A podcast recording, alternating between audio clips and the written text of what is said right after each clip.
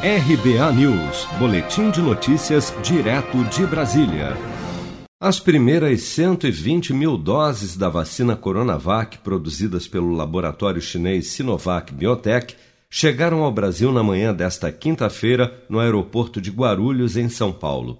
Ao lado do secretário da Saúde do Estado de São Paulo, Jean Gorinstein, e do diretor do Instituto Butantan, Dimas Covas, o governador João Dória acompanhou pessoalmente o desembarque das vacinas e fez um rápido pronunciamento à imprensa.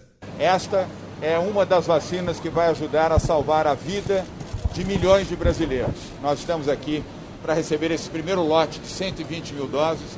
Até o final de dezembro serão 6 milhões, até janeiro 46 milhões e muito em breve poderemos chegar a 100 milhões de doses. Torcemos sim por outras vacinas também. A vacina salva, a vacina pode colocar a normalidade na vida do país.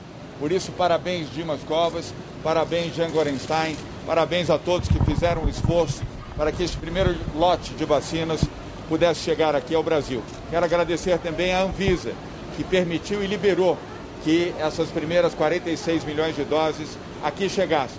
Vamos seguir o protocolo, vamos aguardar evidentemente, a finalização dessa terceira etapa da testagem da vacina para, seguindo o protocolo, seja da Anvisa, seja o protocolo internacional, permitir muito em breve que a vacina possa estar sendo aplicada para salvar a vida dos brasileiros.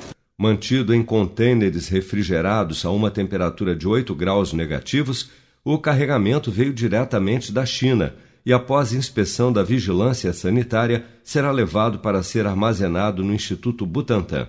A vacina, no entanto, ainda não poderá ser usada, já que depende da aprovação e registro da Anvisa.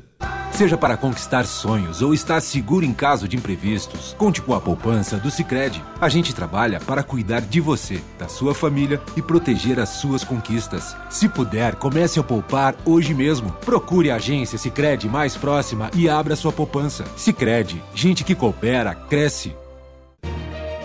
Com produção de Bárbara Couto, de Brasília, Flávio Carpes.